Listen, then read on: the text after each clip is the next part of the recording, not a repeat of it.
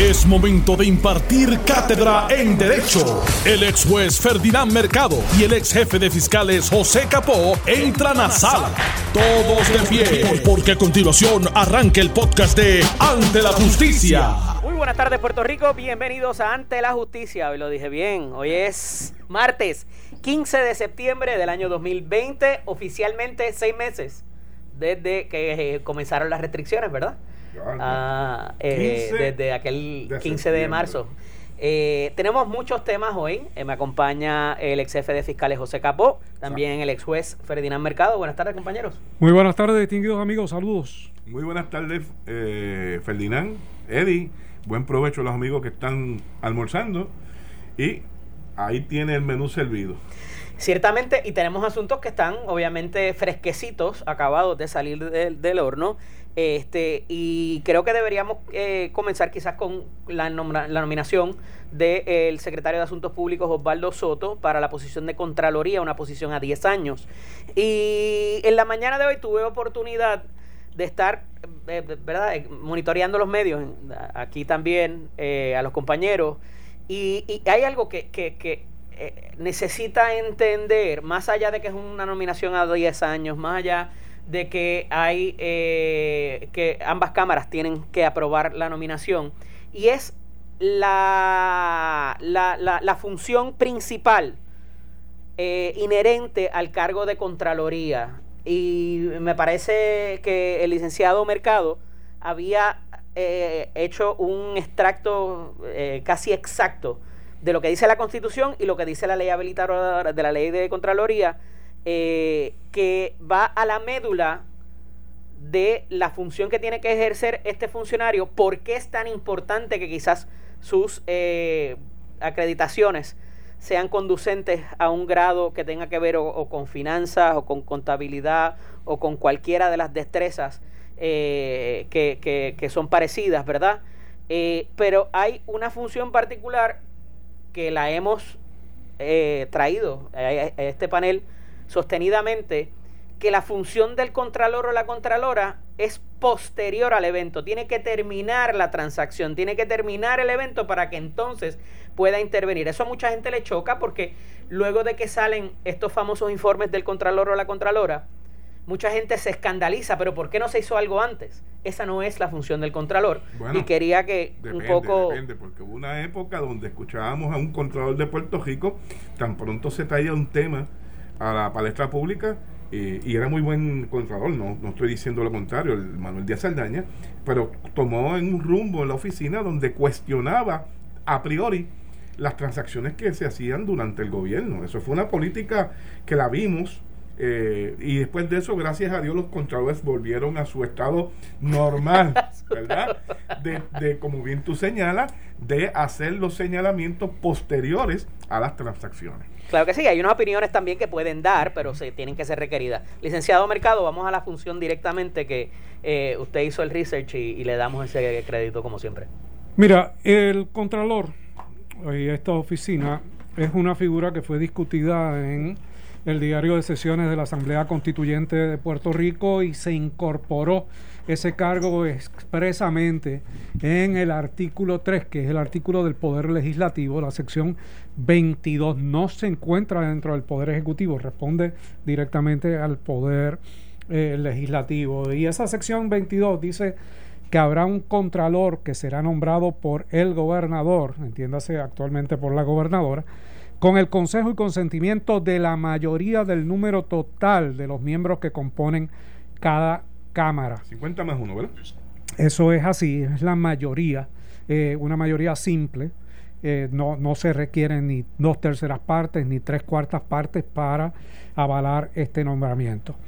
Dice que el Contralor reunirá los requisitos que se prescriban por ley, requisitos que sí existe una ley que crea la oficina del Contralor, y desempeñará su cargo por un término de 10 años y hasta que su sucesor sea nombrado y tome posesión.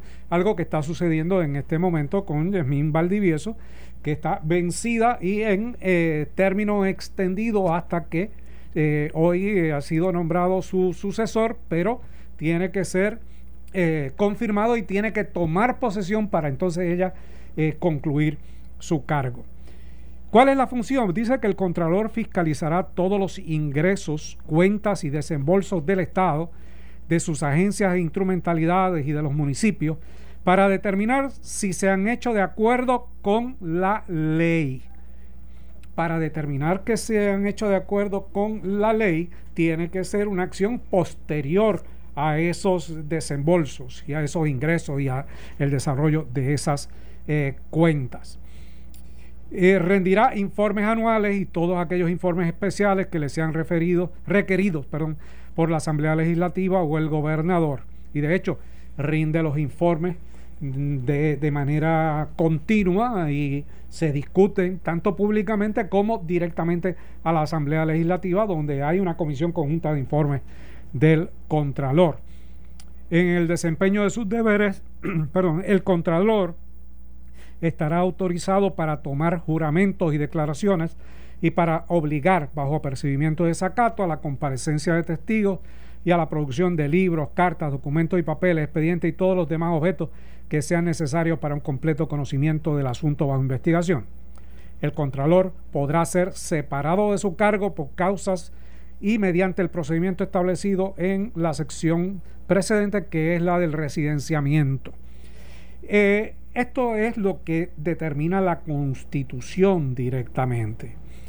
Fíjense que ahí eh, es bastante escueto, bastante preciso. Son principios generales. Son principios generales, pero en la ley que crea la oficina se dice que esa oficina será dirigida por un contralor, quien será responsable principalmente a la Asamblea Legislativa, porque les dije que responde a la Asamblea Legislativa y la oficina gozará de la misma, eh, de la más plena autonomía administrativa, presupuestaria y fiscal que le permita, sin que entienda como una limitación, ejercer custodia y control de fondos y propiedades públicas y diseñar y establecer su propia organización y los procedimientos, y así como fiscalizar. Pero establece los criterios para el nombramiento, los requisitos del contralor dice que nadie podrá ser contralor a menos que haya cumplido 30 años de edad y sea ciudadano de los Estados Unidos de América y ciudadano y residente bona fide de Puerto Rico.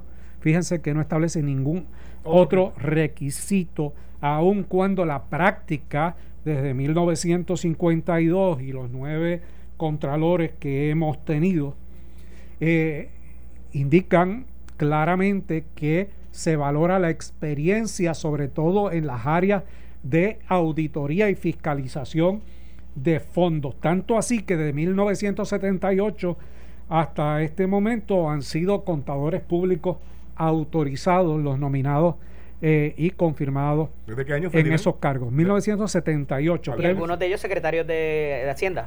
y, muchos de ellos eh, secretarios de Hacienda. Mira, Muñoz nombró dos contralores desde 1952, a Rafael de J. Cordero, que estuvo del 52 al 61, a Justo Nieves Torres, que estuvo del 61 al 71, vino Luis Aferré y nombró a un nombre que conocemos todos y respetamos todos, Basilio Santiago Romero, que estuvo desde el 71 hasta el 77. Después Carlos Romero Barceló nombró en interinato a Félix Salgado Torres, que estuvo un año de interino y posterior a eso nombró a otra persona que recordamos todos, a Ramón Rivera Marrero, que estuvo del 78 hasta el 86. Rafael Hernández Colón entra al gobierno en el 84, en el 85 y en el 86 nombra a interino y lo mantiene por un año a Luis Malpica Rodríguez y luego nombra a Iliana Colón Carlos, la licenciada Ileana Colón Carlos, que en aquel momento no era licenciada, era contadora pública autorizada y posteriormente se convierte en pero venía abogada. Ya como asociada en ese momento, pero no que te interrumpa, de, un, de dos de las firmas que son los Big principales de, contabilidad, Y eh, es a partir de Ileana que comienza esa discusión de la intervención previa que, que, que Capó les decía. Sin duda. Y entonces Posterior a eso, te concluye y gana su cargo y viene Manuel Díaz Saldaña, que surge del Departamento de Hacienda, reconocido contador eh, público y estuvo del 97 al al año 2010. Y luego Luis Fortuño nombra a Yasmín Valdivieso, que ha estado los 10 años del 2010 hasta el 2020. O sea, que hemos tenido nueve contralores, dos de ellos interinos por un año cada, cada uno de esos interinatos. Ahora el cuestionamiento es, Osvaldo Soto, debe ser, eh, debe seguir la línea de eh, los nombramientos de contadores públicos autorizados, sobre todo con la complejidad que existe en términos económicos, presupuestarios y fiscales en Puerto Rico o cualquier persona desde cualquier disciplina, en este caso de comunicaciones y eh, de estudios de derecho, no, no práctica de derecho, estudios de derecho, porque es abogado, pero no, eh, no revalidado. Eh, así que técnicamente es un comunicador, un muy buen comunicador.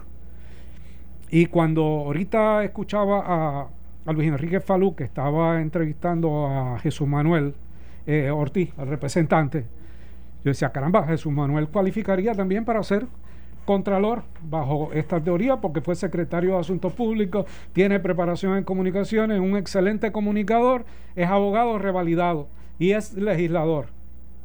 Pero claro, se necesita un gobernante que nomine. Y otro requisito más. ¿Cuál? Afiliado al partido. Y afiliado al partido de gobierno, ciertamente. Mira, algo bien importante, y mucha gente se cuestiona ahora que mencionas la figura del legislador, es que también la preparación que se requiere para ser legislador, eh, mucha gente lo cuestiona, ¿verdad? Pero eso tenía democráticamente tiene una, una razón de ser que es para la participación, eh, ¿verdad? Que puede ser una participación amplia y que no se limitara a un sector élite de la población, ¿verdad? Y estabas en un momento donde la mayoría de la población era una población analfabeta también. Estableciendo, no preparada. Estableciendo esa, esa y, que, y que venía una clase también subiendo eh, de, empresarismo. Eh, pero pudiera establecerse que esa es la misma razón para no ponerle tantas tantos requisitos o requisitos específicos a esta posición, debería legislarse que hubiera requisitos más específicos? Yo creo que debe legislarse con requisitos más específicos porque ha habido mucha más eh, dificultad en la gobernanza, en la gestión pública. Pero fíjate, Ferdinand, aunque los requisitos no están así esbozados como uno desearía, lo cierto es que los gobernantes, hasta antes de la gobernadora, habían tenido algún sentido práctico y lógico de al momento de reclutar al contralor no es cualquier persona. Primero que es un nombramiento a 10 años, no uno que se va con el cuatrenio o con la administración.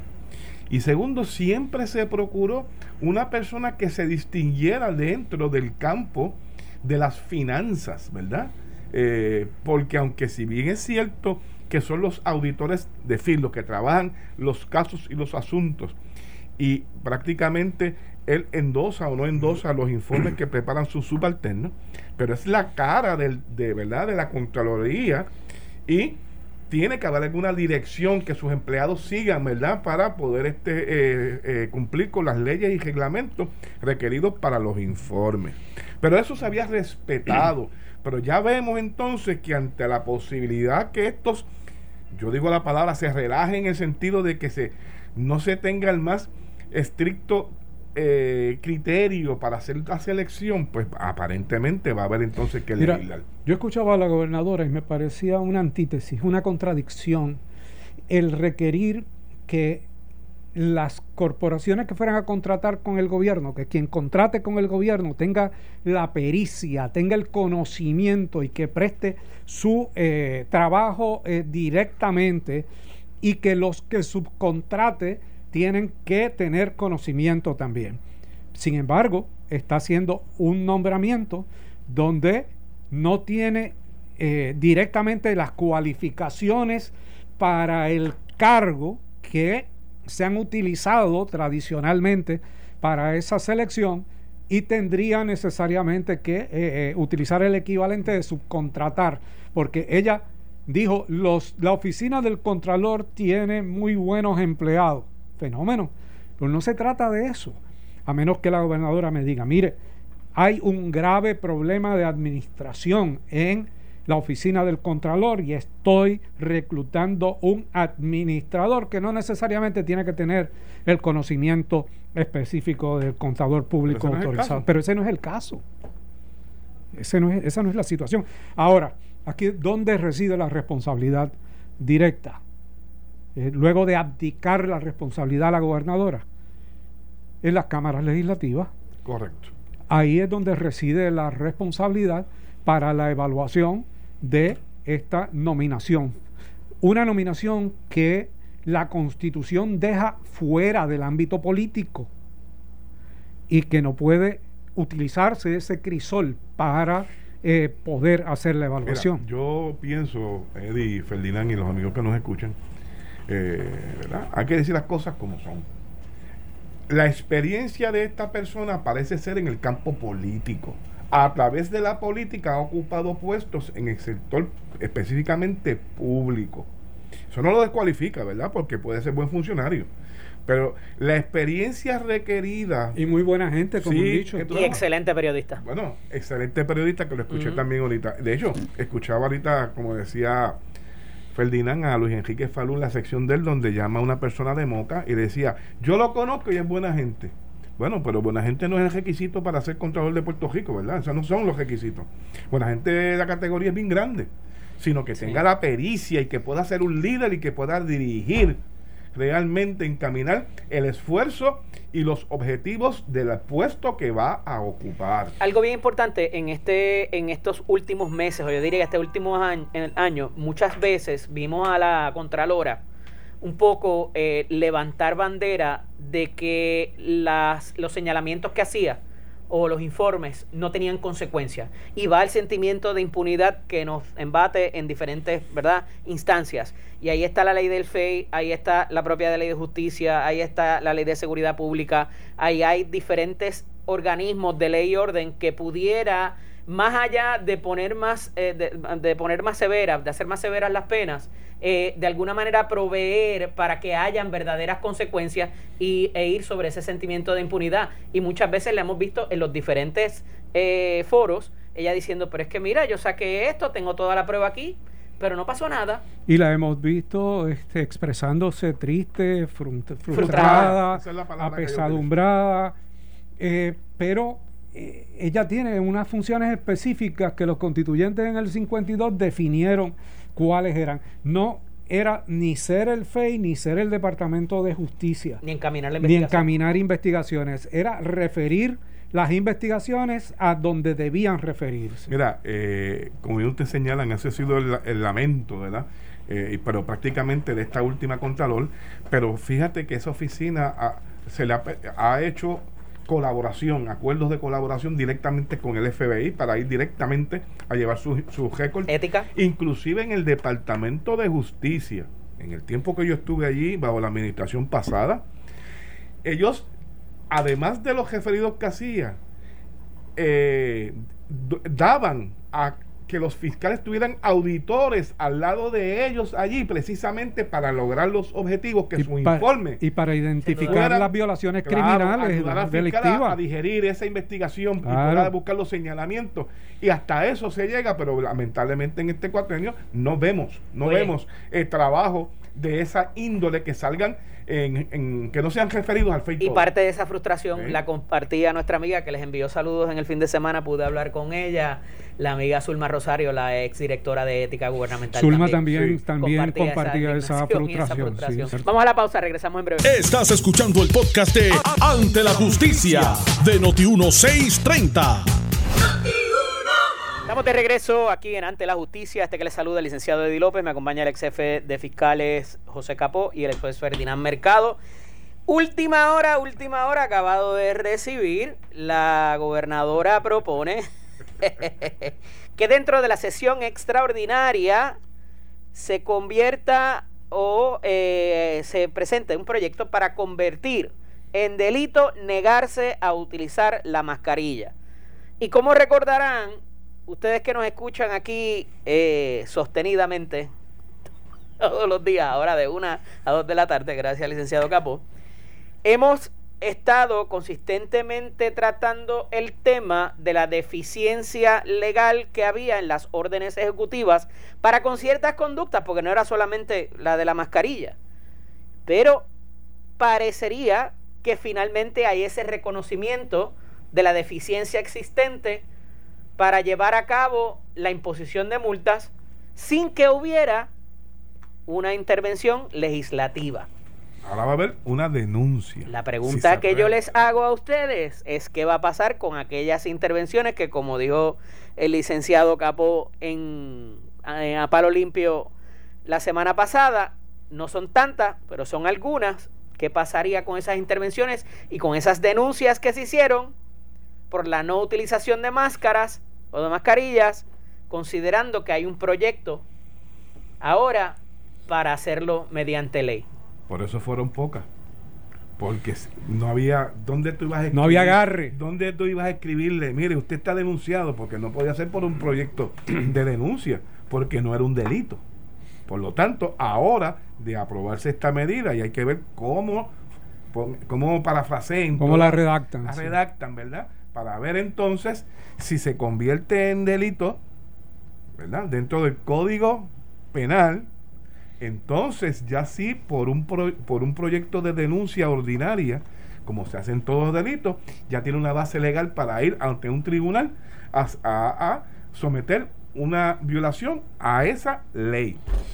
Mira, eh, yo felicito a la gobernadora que finalmente escuchó la realidad y no encontró la vía legal. Ferdinand llevaban reunidos los jefes de agencia para buscar el mecanismo. Ah, Departamento de Salud, cómo cobrar la multa. Hacienda, era Salud, Hacienda, Departamento de Transportación y Obras Públicas y la Policía. Cuatro agencias que no pudieron viabilizar una verbalización de la gobernadora en un delito. Porque, claro, no se pueden crear delitos en el aire. La única estructura eh, o entidad autorizada a crear delitos en Puerto Rico es la Asamblea Legislativa. Y desde el primer momento lo dijimos. Pues aquí la gobernadora someterá un proyecto de administración que me gustaría verlo tan pronto lo someta para hacer la disección eh, correspondiente, poner en, en juego y perspectiva mis años de asesoría legislativa para ver específicamente qué propone Digo, y un poco cuando hablamos de la cuestión de la base legal, como dice el licenciado Capo y el licenciado Mercado, búsquese la última multa de tránsito que usted le dieron. Cuando usted vaya al boleto de tránsito, digo, y esto obviamente es por analogía, usted va a ver que el policía le cita una sección y un número con una letra usualmente de la disposición que usted infringió, ya sea una multa de tránsito o de estacionamiento. Y les pidió un boleto. Correcto. y hay un documento oficial, pero ese documento oficial tiene que contener la disposición exacta de la conducta en la cual usted incurrió cuando le sancionaron, cuando le denunciaron, cuando lo castigaron de alguna manera. Cambio en indebido de cajiles, no, se detuvo ante la señal de un y cada conducta debería tener una pena específica, que era mi contención con la cuestión de la... De la porque el, la, de acuerdo a la orden ejecutiva, te castigaban lo mismo por no usar la mascarilla que por estar bebiendo fuera de las horas. O sea, y, tú decías, pero. Y, era el mismo delito, el mismo, era, el mismo delito. Era el delito grave, menos grave, usual. Aquel invento que hicieron de los 100 dólares que se duplicaba si usted no lo pagaba dentro de los tres días, aunque apelara y tenía 30 días, tenía tres días para pagarla y 30 días para eh, la, revisión. Este, todo aquello fue un invento y lo vaciaron en un eh, reglamento del Departamento de Salud que, no era vinculante. ¿Qué va a pasar con los delitos? Fue, con las denuncias presentadas. Pues mira, sencillamente se van a caer. Al momento. Se van a caer, o se caen en instancia, o se caen en el apelativo, o se caen en el Supremo. Pero yo creo que no va a pasar de instancia porque hay un reconocimiento de, la, deficiencia, la deficiencia legal con la presentación de este proyecto y con la consideración del mismo ante la Asamblea Legislativa, que fue lo que debieron haber hecho y lo podían hacer en un día. Pero estas de las piezas legislativas, si esto está incluido en la sesión extraordinaria, de las primeras piezas que toque la Asamblea Legislativa, ambos cuerpos, y que pase a la firma de la gobernadora, ¿verdad? Este, luego de su correspondiente evaluación, para que se ponga en vigor inmediata lo más pronto posible, porque realmente ahora aquí sí va a haber un disuasivo. Ahora sí. Ciertamente. Mira, había habido un referido eh, de la oficina del panel del fiscal especial de, de, justicia, del Departamento de Justicia, a la oficina del panel del fiscal especial independiente, donde inclusive participó la fiscal Isales y otra fiscal que ahora no recuerdo el nombre, pero tenía que ver con una alegada actuación de la expresidenta de la Comisión Estatal de, de Elecciones, la licenciada Laisa García Vélez. Y un poco cuando uno hace... Una actuación anterior a que ocupara el cargo. Bueno, a eso vamos, porque hay unas cosas que pasaron previa, eh, como eh, antecede el licenciado Capó, que tienen que ver con este asunto y que pudieran haber sido inclusive de carácter administrativo antes de que esto tomara otra forma. Hoy trasciende de que en la oficina del panel del fiscal especial independiente acoge la eh, queja de justicia, el referido de justicia, y asigna a dos fiscales eh, especiales independientes, a la fiscal Fuster y a el fiscal Núñez Corrada. Eh, de un research bien somero, uno va a ir y va a ver que había una querella de un empleado de carrera, de la, de lo, si se pudiera llamar de carrera, en, en la Comisión Estatal de Elecciones. Como hemos dicho todos, estas, todos estos meses, ¿verdad? La Comisión Estatal de Elecciones muchas veces se asemeja o en unas cosas se asemeja a una agencia y en otras es muy distinta. Tiene un carácter, lo que le llamamos nosotros los abogados sui generis, que es propio de su género, que no es común a ninguna, es una figura distinta, ¿no? A esos efectos, ese empleado se había querellado de que lo habían esquineado en buen español, ¿verdad? Que sus funciones habían mermado con la salida del la el presidente anterior y la llegada de la nueva presidenta que venía de ser comisionada electoral de uno de los partidos, cosa que causó mucha controversia en ese momento. Ante esos dos planteamientos, la comisionada electoral, entonces presidenta nominada, por decirlo así, previo a juramentar, establece sus equipos de trabajo como lo está estableciendo actualmente, el presidente. Inclusive trajo a la alterna como parte de su, ¿verdad? Que no se supone que sea la función de la, del presidente o presidenta alterna, pero ahí está. Hay dos cosas, y de nuevo lo equipara una agencia, porque hay dos renglones de cualquier secretario de agencia, y ustedes van a estar de acuerdo conmigo, que son intrínsecos, inherentes y son de plena confianza, el asunto legal y el asunto de comunicaciones quién va a ser tu director de prensa y quién va a ser tu asesor legal. Esas posiciones tú no las puedes heredar de un empleado de confianza que no sea de tu nominación. Y en ese caso, ¿verdad? La parte de comunicaciones de la presidenta entrante es lo que está en controversia.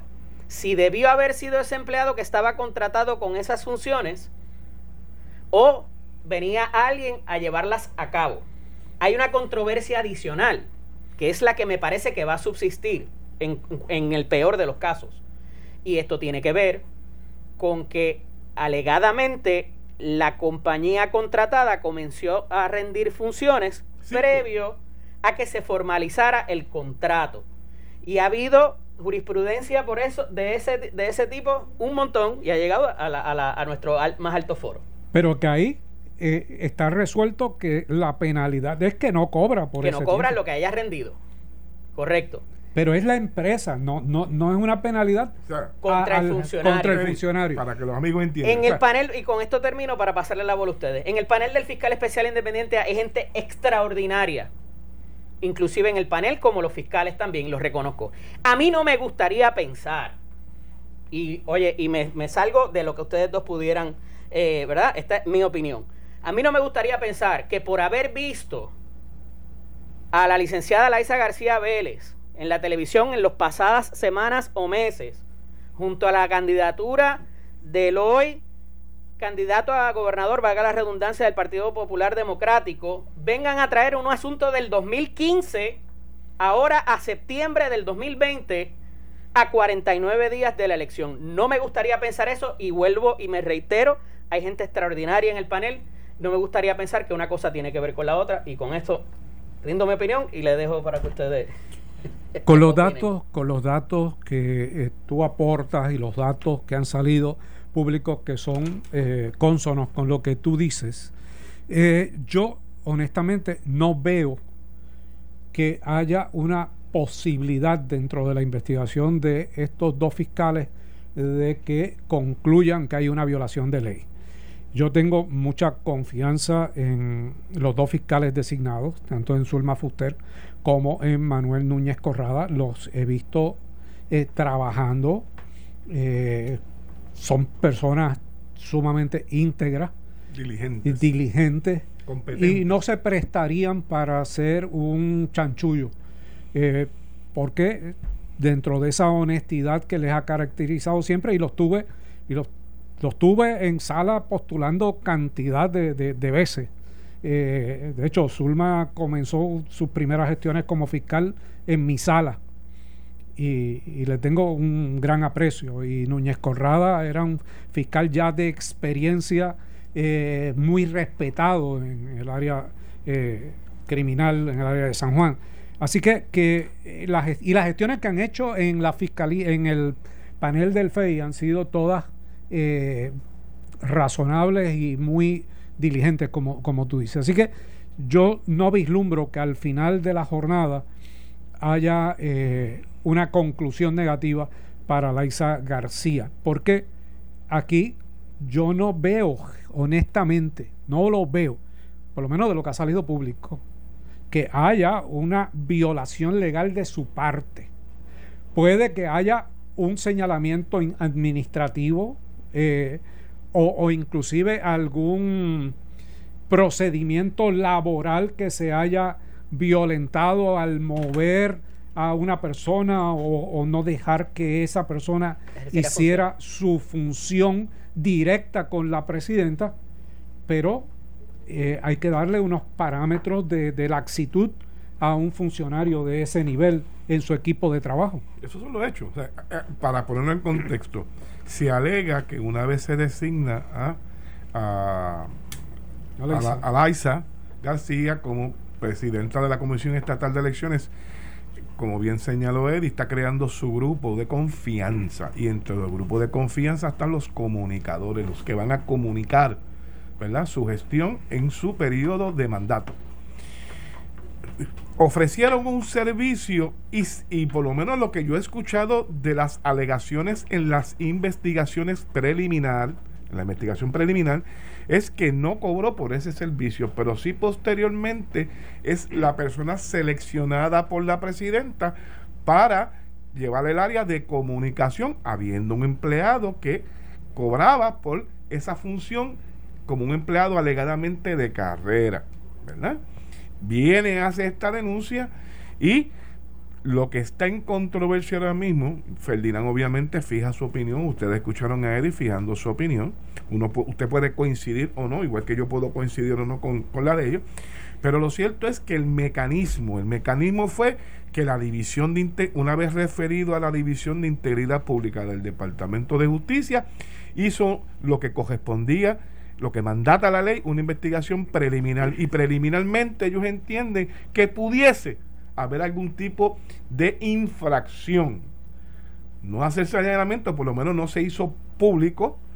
Y el panel, luego de evaluar ese informe, acoge la recomendación y designa a estos dos excelentes fiscales para que completen esa investigación. Como hemos dicho en otros casos, eso no significa que eso es automático la erradicación de cargo. Ellos evaluarán la prueba y son los que van a decidir finalmente si esa conducta es constitutiva de algún delito y si eso fuese así, presentarán los cargos correspondientes. Eso es el proceso. Tienen su espacio, ellos evaluarán.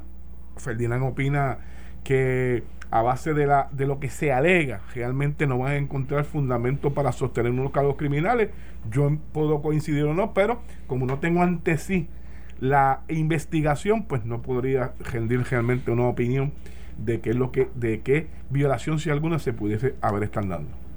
Sí, claro, y, partimos de, la, de, de, lo que es la información públicas porque puede que los fiscales tengan una información que nosotros eh, no tenemos. Pero aún así, pues después de eso vendrá, asumiendo que determinaran que existe esa causa probable, vendrá la defensa, porque mm, eh, esto, por lo menos como se vislumbra, uno lo ve nimio en términos reales, una cosa que no se podría sostener como para eh, que tenga una responsabilidad criminal.